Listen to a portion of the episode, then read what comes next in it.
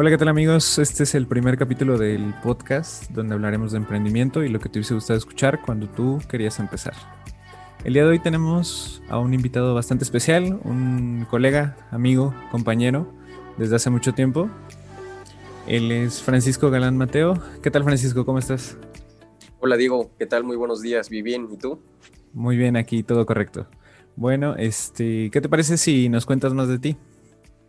Sí, claro que sí primero que nada quiero agradecerte el, espacio y la oportunidad para compartir un poquito de nuestra historia.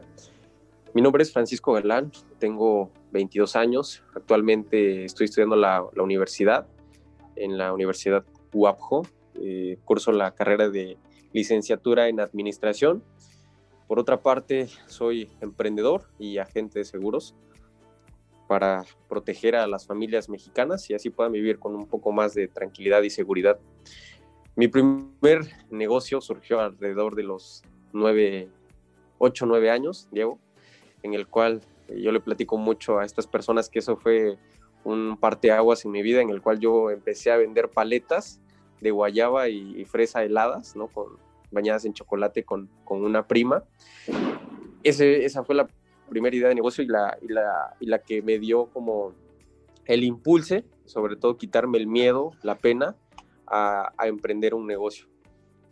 Sí, yo creo que todos empezamos, o por lo menos hemos tenido como un acercamiento a esto del emprendimiento desde situaciones bien, bueno, por decirlo así, sencillas, ¿no? De que empezamos a vender esto, a lo mejor un amigo nos invita, oye, quiero, estoy haciendo esto, estoy preparando, no sé, este, unas chamolladas, ¿no? Te me latería que me ayudaras a venderlas. Y a lo mejor esos son como los primeros acercamientos que tenemos al emprendimiento. Sí, exactamente. En tu caso, ajá, en tu caso es interesante y me gustaría saber cómo fue el principio, ¿no? ¿Qué, ¿Cómo fue tu experiencia? Porque finalmente emprender es tomar una decisión, de decir, bueno, ¿sabes qué? Lo voy a hacer. Sí, exactamente. Yo creo, digo, que primero que nada, algo que, que me sirvió, me ayudó bastante, el hecho de, de quitarme el miedo. Ah, no sé si recuerdes que cuando yo cursaba pues el bachillerato, tenía muchas ideas de negocio, demasiadas ideas de negocio. Estamos hablando que en el bachillerato tuve alrededor de cinco ideas de negocio, ¿no? Sin embargo, siempre cuando ya quería ejecutarlas, encontraba un pero, siempre un pero, ¿no? Que no tienes dinero, yo creo que los peros que todo el mundo tiene, no tengo dinero, no tengo tiempo, no tengo capital, no conozco, no tengo a las personas, estoy muy chico. Sin embargo, cada negocio y cada idea que iba teniendo y, cada vez estas fracasaban, pero solamente en mi mente, llegó un momento en el cual, bueno, yo estudié en bachillerato técnico el negocios, administración de negocios, y el maestro pues nos ponía primero que nada hacer el modelo de negocio, la propuesta y todo, ¿no? O sea, en, en, en PowerPoint y así yo iniciaba con mis negocios. Hacía los nombres, hacía la idea de negocio y toda esta cuestión y nunca los ejecutaba. ¿Por qué? Porque los creaba pero solamente en mi mente. O sea, solo los hacía en mi mente, o sea, no los podía materializar. Entonces al sexto, eh, el cual surgió de una necesidad, y eso es algo muy importante, Diego, es algo muy importante porque todo, todo el mundo dice, quiero poner un negocio, pero ¿de qué lo pongo? Yo siempre les recomiendo que sea de algo que les guste, que sea algo de que les apasiona o que sea de un problema que ellos tengan, que, que, lo intenten resolver, porque cuando tú lo resuelves tienes la oportunidad de ayudarle a otras personas a resolverle y por consecuente pues obtienes un negocio, ¿no es así? Sí, eh, tocaste un tema muy interesante y bastante correcto, que es la parte de la resolución de problemas, ¿no? Un negocio exitoso muchas veces surge de la resolución de los problemas. Si tú te resuelves un problema con algún método que a lo mejor los demás no están usando y que tú empiezas a usar, esa puede ser una muy buena idea de negocio, porque más personas van a necesitar que les resuelvan ese problema. Y si tú creas una forma de resolverlo, puedes compartirla con la gente. Y créeme que la gente le va a ser útil. Exactamente, yo siempre, yo siempre he tratado de hacer negocios en los cuales yo pueda ayudar a las personas de una u otra manera ¿no? Entonces, cuando yo tengo la oportunidad de, crear ese negocio, pues mi primer negocio, el cual yo materialicé, fue uno que se llamaba Puber, Publicidad Verde de Oaxaca. ¿Por qué? Porque solamente en el Estado existe publicidad, pero publicidad que contamina. Entonces yo traté de hacer algo distinto, ¿no? Pero ¿qué fue lo que pasó? Que mi mente tenía la creencia que ese negocio iba a funcionar. Yo creía que todo el mundo iba a ser mis clientes, que mi servicio que yo ofrecía era novedoso y que era el único, ¿no? Y, creí, llegué a que todo el mundo iba que todo el mundo iba a ser mi cliente. ¿Qué pasó? Ya cuando inicio con el negocio y nadie me y nadie me contrata, visito a las personas para que sean mis clientes y todo el mundo me dice que no, pues ahí es donde me sí, sí, sí. completa, ¿no? Que, que las cosas no son como parecen. Entonces, por otra parte, digo, ese fue el primero, ¿no? Con el cual yo me quité el, miedo. Y el segundo fue, pues, el que hoy en día sigue con vida, el cual es el negocio de celulares, ¿no? Yo tenía un problema, como te decía hace rato, la resolución de problemas. Tenía un detalle de que descomponía todos, pero ni una cerveza. Ok, ahí perdí un poquito tu audio. ¿Otra vez? escuchas? Sí, otra vez, por favor. Ok. Eh, como te decía, el primer, el problema que yo resolví fue, pero fue un problema real, un problema personal que yo tenía. Porque con el primero yo intentaba resolver un problema que yo desconocía, que yo en teoría estaba, estaba arreglando, pero no era, o sea, yo no tenía ese problema. O sea, yo quería resolver el problema de las personas. Es por eso pues que no me funcionó como yo esperaba. ¿No es así? Exactamente, ¿no? A lo mejor Ah, puede haber un caso en el que a lo mejor quieres resolver un problema que existe. Pero no es tuyo. Ajá, pero no es tuyo. Entonces ahí hay una parte muy importante que es la de probar. Siempre, siempre tenemos que probar la manera en la que le resolvemos los problemas a la gente.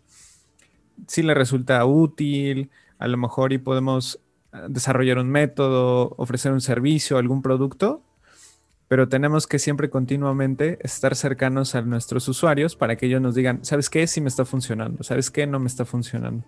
Y en ese momento tomar acciones, cambiar, ¿qué podemos cambiar? ¿O qué podemos mejorar? Y en base a eso podemos crear un verdadero negocio. Sí, exactamente, es porque, bueno, y, también hay algo muy importante, digo que muchas personas piensan que, emprender o poner un negocio eh, va a ser exitoso al mes o va a ser exitoso a la semana. Sí, eso, e, esa parte está interesante porque hablamos de las expectativas, de lo que a lo mejor eh, muchos de nosotros tenemos en mente de decir, ¿sabes qué? Voy a poner un negocio y voy a vender un chingo, ¿no? Pero realmente tenemos que ser muy conscientes y tener los pies muy en la tierra al empezar un negocio o emprender. Sí, sobre todo porque tampoco podemos soñar con mucho cuando no, no, no ofrecemos mucho, ¿no? O sea, estamos hablando de, estamos hablando de que muchas veces decimos, pues que queremos grandes ingresos, queremos grandes negocios, pero no tenemos una gran oferta. Sí, tal vez nuestro producto no es como el mejor del mercado y queremos crear una fortuna a partir de ello, ¿no? Sí, exactamente. Entonces, es algo muy importante también el hecho de, de, ser sinceros con uno mismo y de saber hasta, hasta dónde da nuestro producto. Porque tampoco podemos soñar, Diego, querer o vender miles o cientos de miles cuando ni siquiera tenemos la infraestructura, la infraestructura, no tenemos la capacidad. Es por eso importante este, pues aterrizar, ¿no? Y tener claro qué es lo que queremos y cómo lo vamos a hacer, sobre todo, ¿no? Así es. Eh, ahí, espérame un momento. Sí, exactamente. Entonces, como, te decía, el, el, segundo negocio que hoy en día sigue funcionando, que ya tiene cuatro años, cuatro años de haberlo aperturado, es el negocio de celulares. Ya, ya, ya, cuatro años ya llevas con ese emprendimiento. Y dime cómo te ha ido en esos cuatro años. ¿Qué has aprendido? ¿Cuál fue la lección más grande que, has aprendido en estos cuatro años que digas, ¿sabes qué? Me hubiese gustado saber esto antes. Sí, fíjate, pues como platicábamos hace rato, el hecho de, crear expectativas altas, ¿no? y, creer que vamos a vender demasiado esa es la, mayor experiencia que me ha dejado y sobre todo que todo es un proceso, digo. Todo es un proceso porque no podemos crecer exponencialmente cuando no estamos preparados. Yo estoy, yo estoy consciente que cada emprendimiento que tengo, cada emprendimiento que hago, me está dando la experiencia para el siguiente. Quizá eh, no sea este el bueno en el cual yo voy a poder impactar a muchas personas. Sin embargo, me está dando a mí eh, la experiencia, el conocimiento y sobre todo el know-how de los negocios para saber de qué manera sí, pero sobre todo de qué manera no. Como tú dices, a prueba y error. Prueba y error, nosotros vamos dando, nos vamos dando cuenta de que nuestros negocios sí funcionan. Así es, ah, ahí estamos hablando un poco acerca del pivoteo, ¿no? De que tenemos un producto, tenemos un servicio, ¿sabes qué? Voy a lanzar este, mi nuevo producto, va. Pero tienes que ser consciente de que constantemente tienes que estar midiendo de la forma que sea, ya sea preguntándole a tu cliente, a tu usuario, ¿te sirve? ¿No te sirve? ¿Qué te gustaría que mejorara? Toda esta parte en la de pivotear, de lanzar y recibir de nuevo los comentarios de tus usuarios.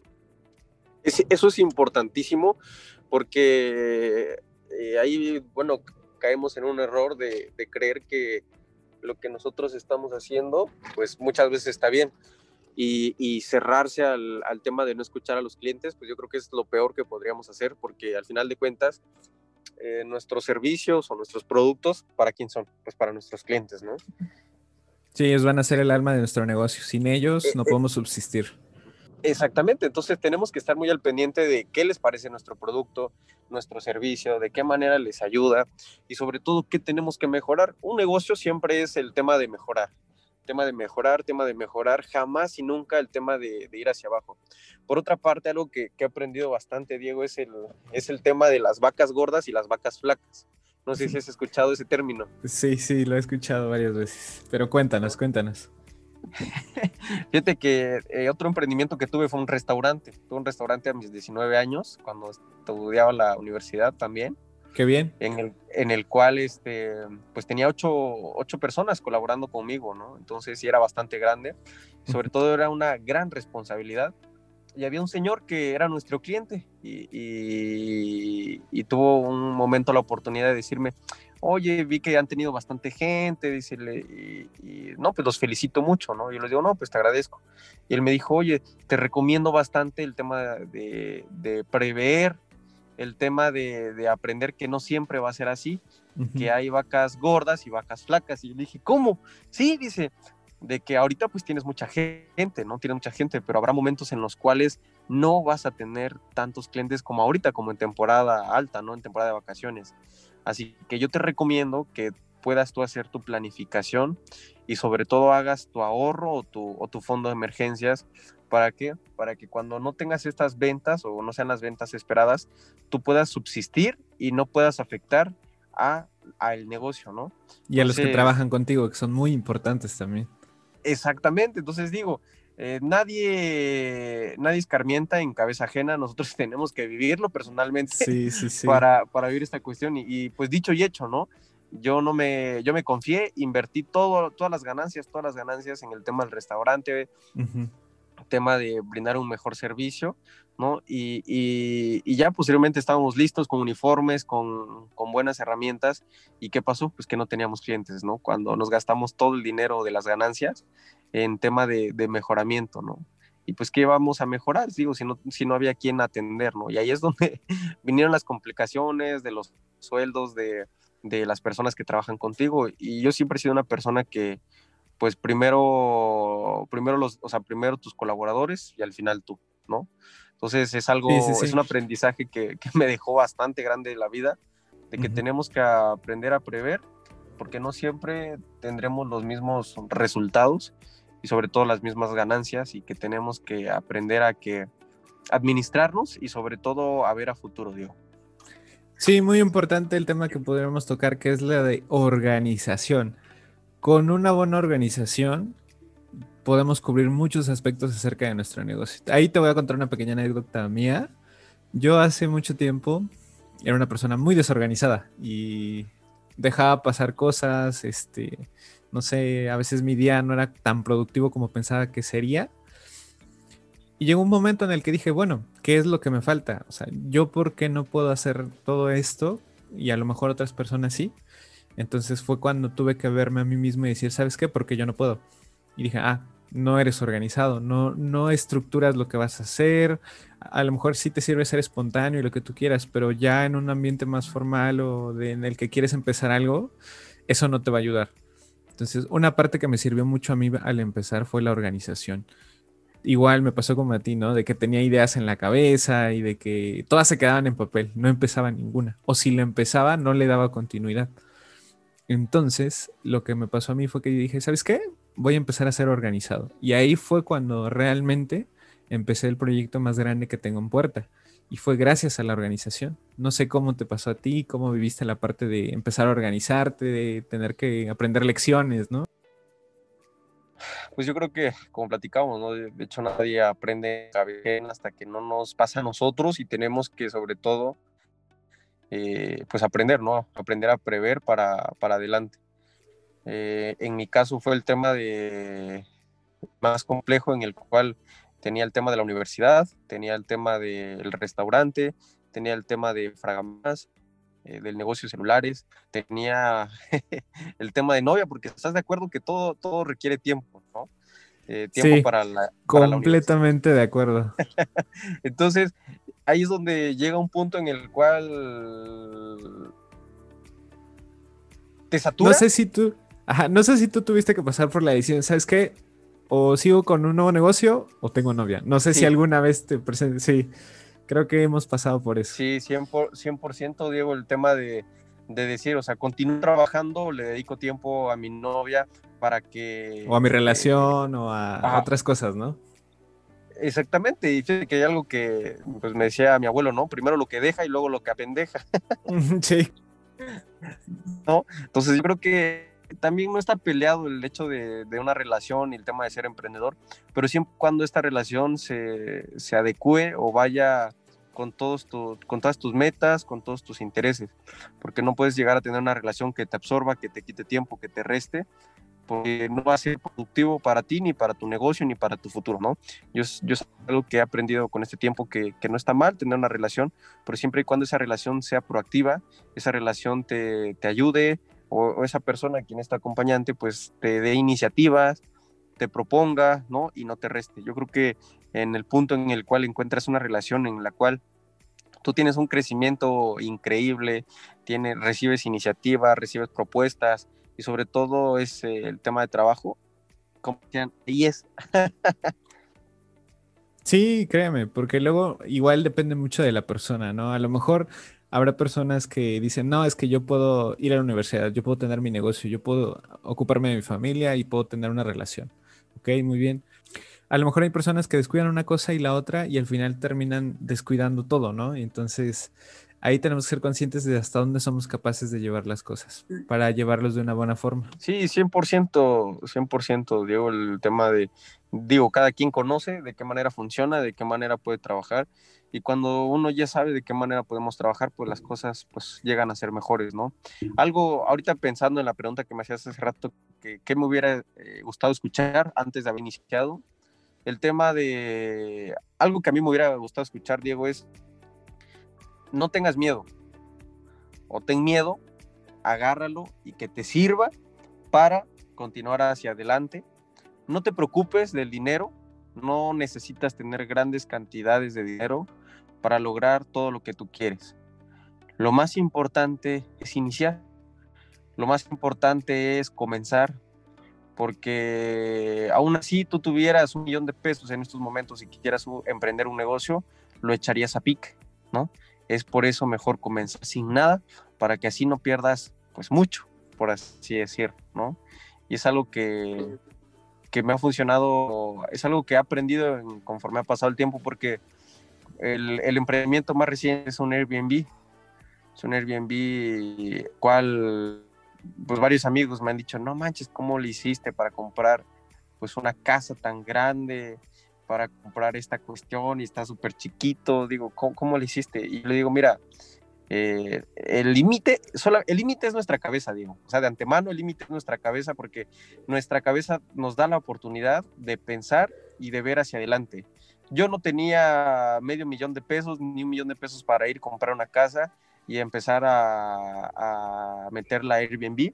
Yo leí muchísimos consejos, aprendí muchísimas cosas en tema de, de internet, en el cual puedes tener un Airbnb sin ni siquiera tener una casa, ¿no?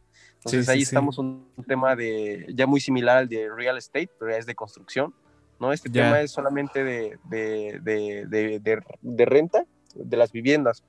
Entonces, es algo que me ha funcionado muchísimo, Diego, porque el primer Airbnb que tuve, pues yo decía, ¿cómo voy a tener mi, mi primer Airbnb si no tengo dinero, no? Entonces se me vino a la mente buscar la casa de una persona a la cual esté abandonada, tú le ofrezcas eh, tal cual el proyecto, ¿no? Y, y de, de, la persona, si quiere o no quiere, ¿no? Gracias a Dios, así fue. Eh, la persona le gustó muchísimo el proyecto y así fue como inicié el primero.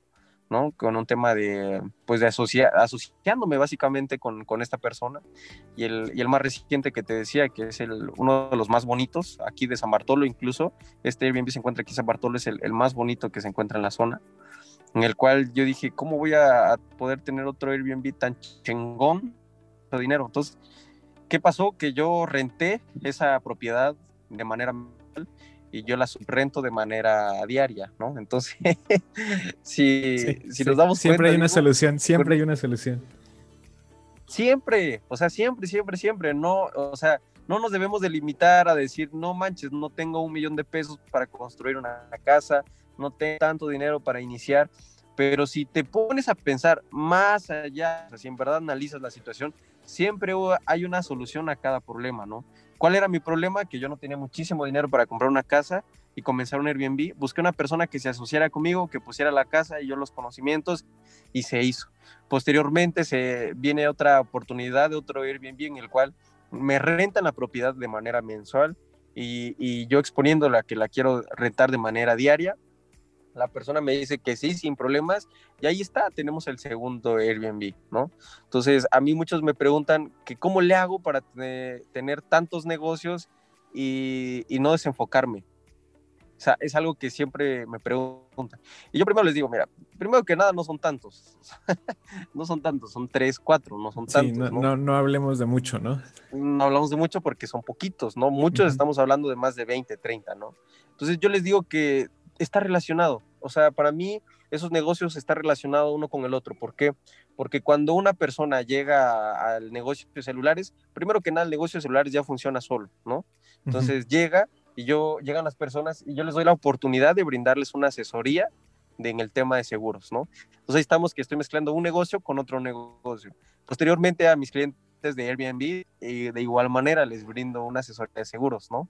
Entonces, con el tema de la universidad, ¿no? Yo en la universidad, mis compañeros les puedo vender accesorios, los puedo hacer vendedores, les puedo rentar un, Airbnb, o también, ¿por qué no, no? Asesorar a sus papás o a mis maestros. Es por eso que yo les digo que siempre y cuando hagamos lo que nos gusta, hagamos lo que nos apasione, no va a ser un trabajo, al contrario, va a ser pues algo, una actividad que se...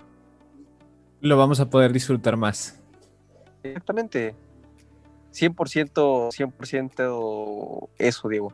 Yo creo que no sabría qué hacer si tuviera, eh, no sé, una tienda de abarrotes o, una tienda de, ropa, porque eso pues no es algo que me guste tanto, ¿no? Pero, por ejemplo, el tema de celulares, pues digo, me encanta, o sea, me gustan mucho los celulares.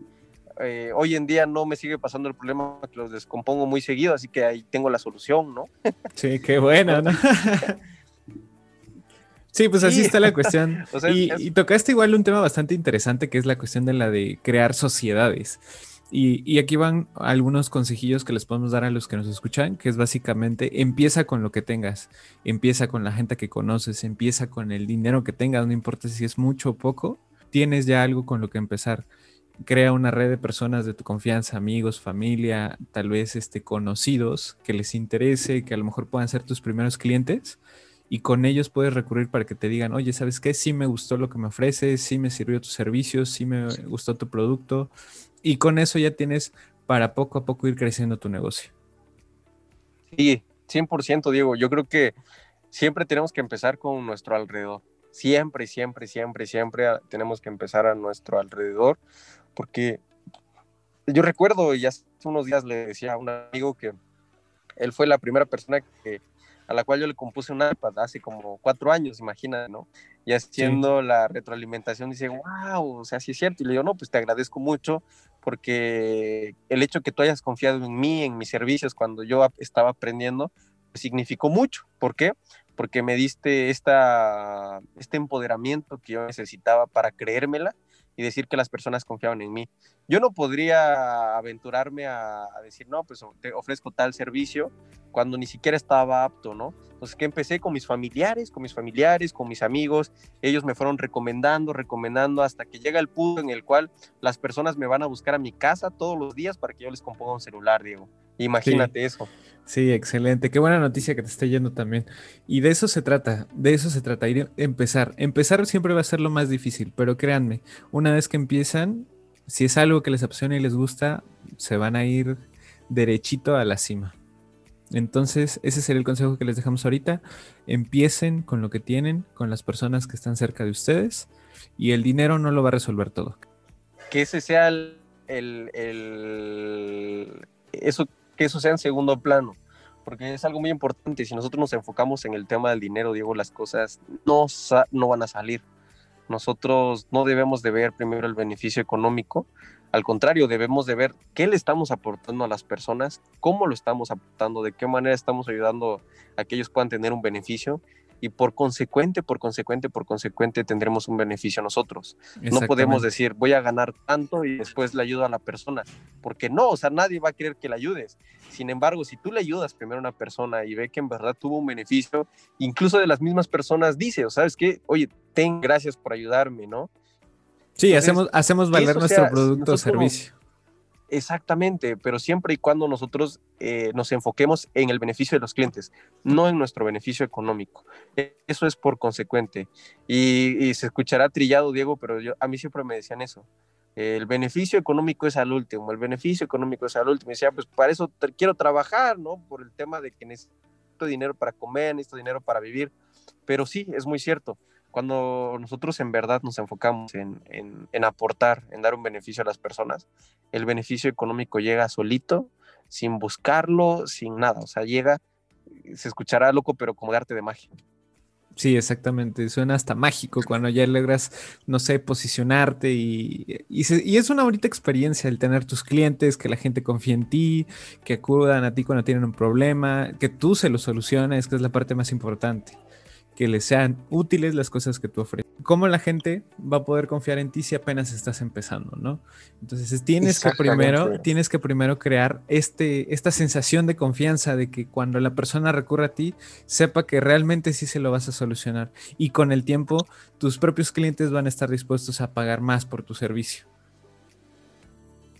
a pagarte, a recomendarte, a verdaderamente contribuir a tu crecimiento, porque es algo muy importante, digo, cuando tú haces un, un producto o un servicio bueno, las personas son muy agradecidas, o sea, y verdaderamente, sea el negocio que sea, las personas son muy agradecidas. Cuando yo componía, cuando yo le ayudaba a una persona a componer un celular, la persona súper agradecidísima me decía, ¿sabes qué? Yo te voy a recomendar con toda mi familia que venga contigo, ¿no? Hoy en día que las cosas cambian, que son distintas, como lo que te platicaba anteriormente, yo le ayudo a una persona a solucionar un problema que tiene con el tema de, de, de, asesorías, las personas me dicen de igual manera, ¿sabes qué? Te voy a recomendar, me gustó muchísimo, te agradezco, te voy a traer a toda mi familia para que platiques con ellas. Y cuando nosotros hacemos eso, recibimos ese tipo de palabras o ese tipo de, agradecimientos, verdaderamente para mí es eh, el mejor pago que pueda recibir, en el que verdaderamente estoy ayudando a una persona o mejor satisfacción para mí que esa, Diego. Exactamente, ¿no? La satisfacción de saber que estamos siendo útiles. Sí, 100% que estamos ayudando, que estamos aportando. Excelente, pues entonces creo que por ahora damos por concluido el primer episodio. Me gustaría retomarlo en una segunda sesión y hablaríamos más en profundidad acerca de los seguros, que es creo que un tema en el que ahorita estás muy metido. Sí, así es al, al 100%, mi hermano. Ya tendremos tiempo de platicar acerca de ello para que también escuchen acerca de lo que abordas en ese ambiente y a lo mejor alguien que esté interesado por ahí también te pueda contactar. Bueno, pues amigos, esta, este es el primer capítulo. Nos despedimos. Francisco Gran Mateo, ¿algunas palabras para despedirte? Pues nada, chavos, chavas que lleguen a escuchar este episodio. Yo les acabo de compartir un poquito de, lo mucho que he vivido, en verdad, y espero que sea eh, bastante de su apoyo y, como lo platicamos, no tengan miedo. Bueno, el miedo siempre va a existir, pero agarren ese miedo, échenselo a la espalda y, y para adelante. Porque no habrá otra manera de resolverlo más que esa, enfrentando, enfrentando los problemas, enfrentando las situaciones. Si nosotros lo hacemos así, comenzamos ya, vamos a tener un beneficio. Pero si los seguimos postergando por el miedo, por las inseguridades, jamás y nunca vamos a ver ese, ese beneficio ya concreto, ¿no? Así que con todo, y como dice, decía un, señor, ¿no? En, en, redes sociales, sin miedo al éxito. sin miedo al éxito, sí, sí, sí. Excelente. Pues con esa frase los dejamos, amigos, sin miedo al éxito. Nos vemos la próxima. Hasta luego.